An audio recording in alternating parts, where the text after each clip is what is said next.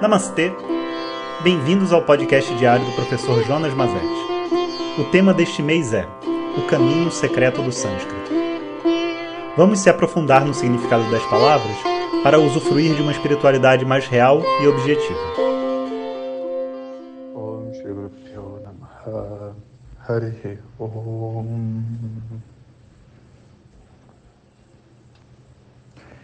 Bom dia, pessoal.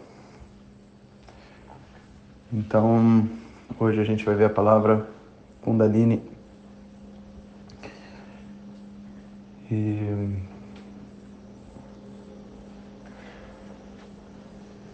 importante, né, a gente compreender que as palavras, né, assim, em todas as línguas, elas têm um, elas, elas simbolizam um caminho, né? Elas simbolizam um objeto, elas simbolizam uma determinada ideia, mas elas não são o fim, porque o fim nunca está contido numa palavra.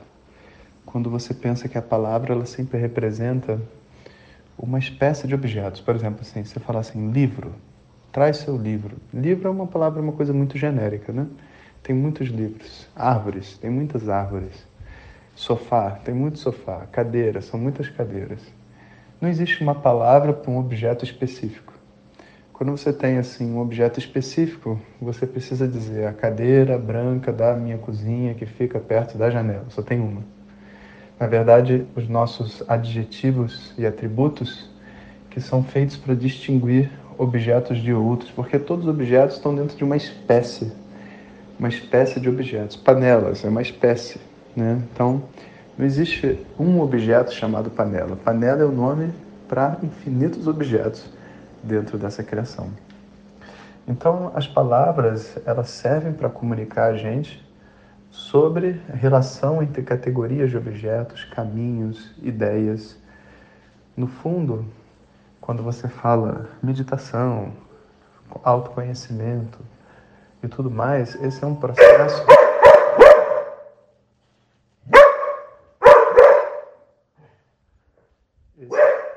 rasta aqui tá. Ficou empolvoroso. Alguém tocou a campainha essa hora. Vamos ver o que, que é.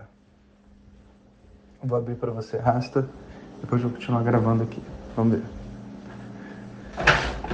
Vai. Bom, como eu estava dizendo, enquanto eu vejo aqui pela janela, que não tem ninguém. E não tem ninguém mesmo. Então, Deixa o rastro latindo lá. Vamos lá. Então, é, quando a gente diz, um, quando a gente tem o uso das palavras como uma forma de aprendizado, a gente não pode se ater às palavras. Então, em toda essa prática de yoga, autoconhecimento, Vedanta, Ayurveda, o conhecimento não é vata pita capa, capa é isso, vata é aquilo, pita é aquilo. Isso são palavras que têm muitas nuances. Então a gente precisa entender dentro de um contexto específico qual que é a verdade, qual que é o conhecimento contido naquela palavra. Mesmo na internet, né, a gente posta tanta coisa, fala tanta coisa e a gente é tão mal entendido porque a mesma palavra, a mesma frase abre possibilidades de múltiplas interpretações. E as pessoas adoram projetar os problemas que ela tem nos outros. Então, tipo assim, tem muito mais chance dela ver o que ela precisa ouvir do que ela ver o que o outro quer falar, né? Isso são palavras. Então, assim, vamos entender. Kundalini. A raiz é Kunda. Com D cerebral. Kunda. Kunda significa esquentar, tirar um pedaço, né? Particionar né? Kunda. Kunda, tipo Roma Kunda. Kunda é tipo um recipiente, um pote. Né? Então uma kunda pode ser tipo um, um bowl, né? Sabe? Um, um, um tipo um daqueles é, pratos redondinhos que tem para comer sopa. Você chama de kunda. É um recipiente. Né? Aí você tem uma outra palavra, né, formada a partir dali, chamada Kundalini. Kundalini, né? Kundalini, Kundalini, é, já significa uma coisa que está enrolada, né? tipo numa espiral, é uma Kundalini. E eu acho que remete um pouco essa essa forma, né, da da bola, né, do, do bowl da bola. Então você tem a coisa que está Kundalini, que está é, foi feita em forma circular, né? então espiral circular redonda. E o feminino de Kundalini é Kundalini. Então essa palavra Kundalini é o feminino da palavra Kundalini. E então tudo aquilo que remete a algo que está enrolado pode ser chamado de Kundalini. Então, por uma cobra pode ser chamada de Kundalini. Nas Puranas vão ter, ah, Kundalini não sei o quê. O que, que quer dizer Kundalini? Sabe, com a cobra. Por quê? Porque cobra é uma coisa que fica enrolada, né? Então, da mesma maneira que chakra só significa bola ou disco, Kundalini só significa algo que está enrolado. Agora, como que essa Kundalini ela se torna relevante dentro do, da história do yoga? Né? Porque se fala né, sobre uma energia disponível dentro do nosso prana que fica adormecida. Quando as pessoas escutam isso, elas entram dentro de um processo esotérico, sabe? Tipo, ah, então a energia adormecida que está lá, potencial em você, com poderes mágicos, quando você soltar essa energia, você vai ter acesso a outras dimensões de realidade, não sei o que, blá blá blá. Né? Mas é, não é muito por aí. Na verdade, o nosso entendimento é de que essa, esse poder que está escondido não é nada mais do que a fisiologia do próprio corpo, as energias já contidas dentro desse corpo. Acontece que o nosso modo de vida, em todos os sentidos, hábitos, alimentação, o que a gente fala, as nossas orações, a forma como a gente se relaciona, o nosso modo de vida. Hoje, né, em Kali Yuga, então, que a gente vive nessa era né, de confusão, é tudo muito sujo.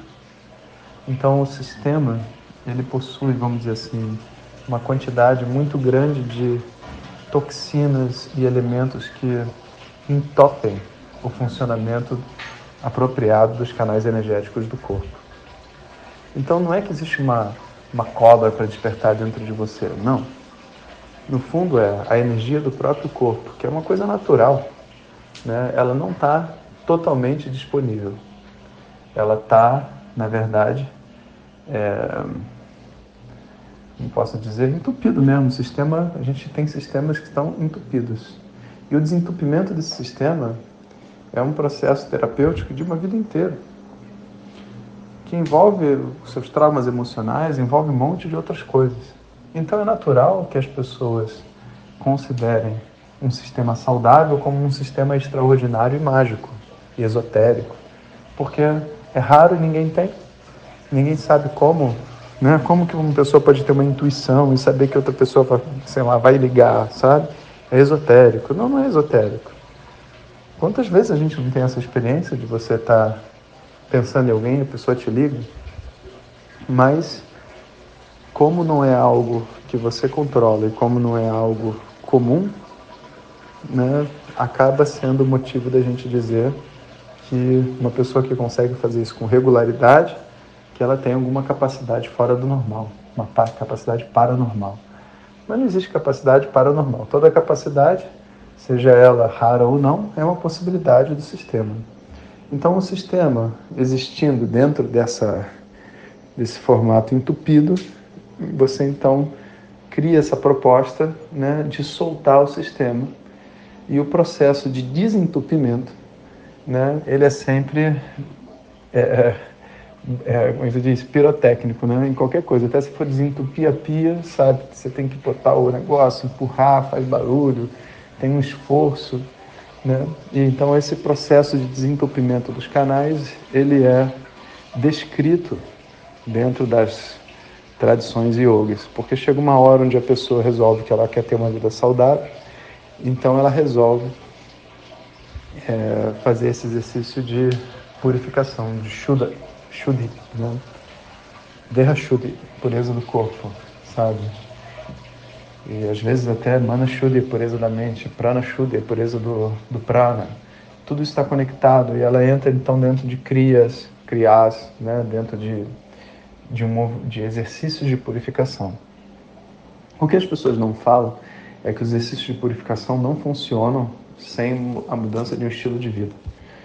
Porque né, estilo de vida incluindo tudo, alimentação, tudo que a gente falou, porque afinal de contas, sabe, o sistema não está entupido porque ele naturalmente está entupido e você tem que descobrir a Kundalini. Ele está entupido porque você entupiu. E não adianta você fazer um exercício de desentupir a pia, né, e depois jogar né, a gordura cracada dentro, vai, vai prender tudo de novo. E você vai viver dentro desse processo de entope e desentope, né, o que é pior, sabe? os sistemas, às vezes, a gente tem que aprender isso. Nosso sistema fisiológico, ele tem um equilíbrio mesmo no desequilíbrio. Né? Quando ele está desequilibrado, entupido, ele tem um equilíbrio. Então, para a gente colocar o sistema funcionando de uma maneira melhor, a gente sempre tem que fazer isso de forma progressiva. Inclusive, é caso de morte, né? Assim, uma pessoa que quer desentupir o corpo, liberar as toxinas todas, pode gerar uma crise nos órgãos internos. Então, você precisa ir adquirindo progressivamente os hábitos mais saudáveis, fazendo os exercícios que provocam a limpeza do sistema. E é hard, não é simples, sabe?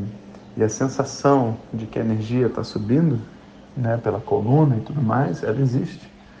Principalmente se você, assim, é, entrar realmente dentro do processo meditativo com os exercícios apropriados físicos, você vai sentir, né, em, em algum momento, como se uma parte do seu corpo estivesse sendo ativada que você nem sabia que existia.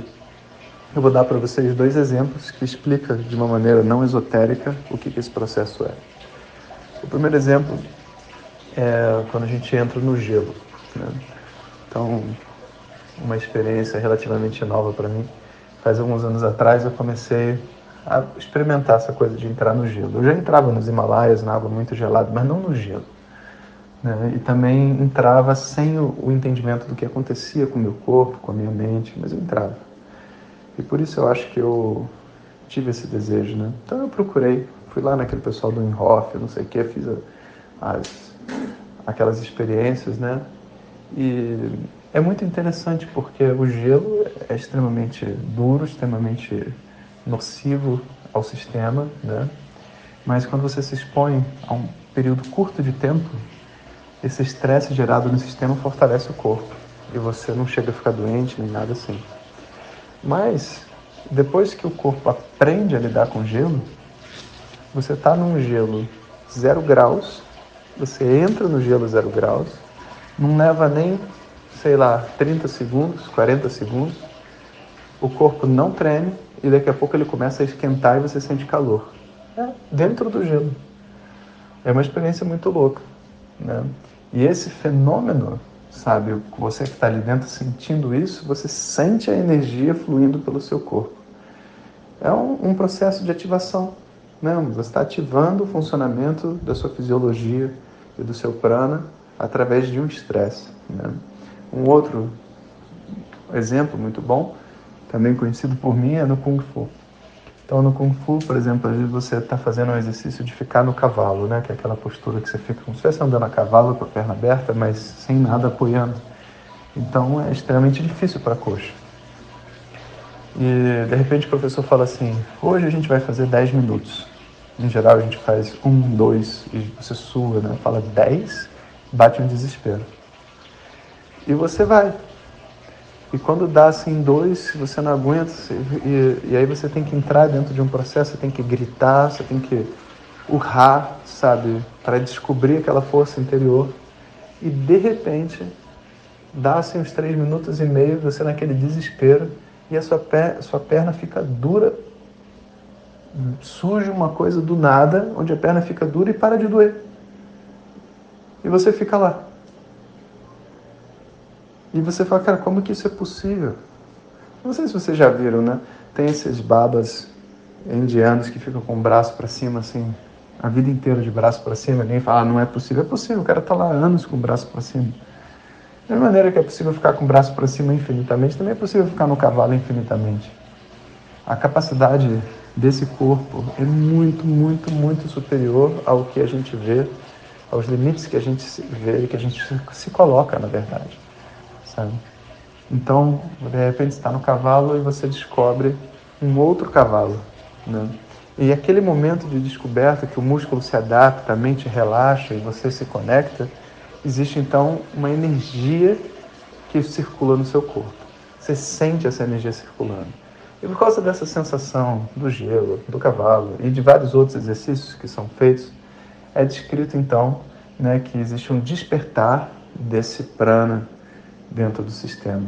E através desse despertar, em todos os níveis que ele pode acontecer, em cada um dos chakras, etc., os yogis descrevem então esse processo como a liberação da Kundalini, né? como se estivesse fazendo uma limpeza total do seu sistema e tendo um sistema, vamos dizer assim, harmonioso e agora yogi. E muito misticismo em volta disso, muita coisa que as pessoas não entendem, muita coisa real, mas também muita projeção do ego de querer se tornar especial. De verdade, tudo que a gente pode fazer para viver uma vida mais harmônica, a gente deve fazer. Mas na compreensão de que a gente não está se tornando especial. A gente só está limpando o sistema para poder viver melhor.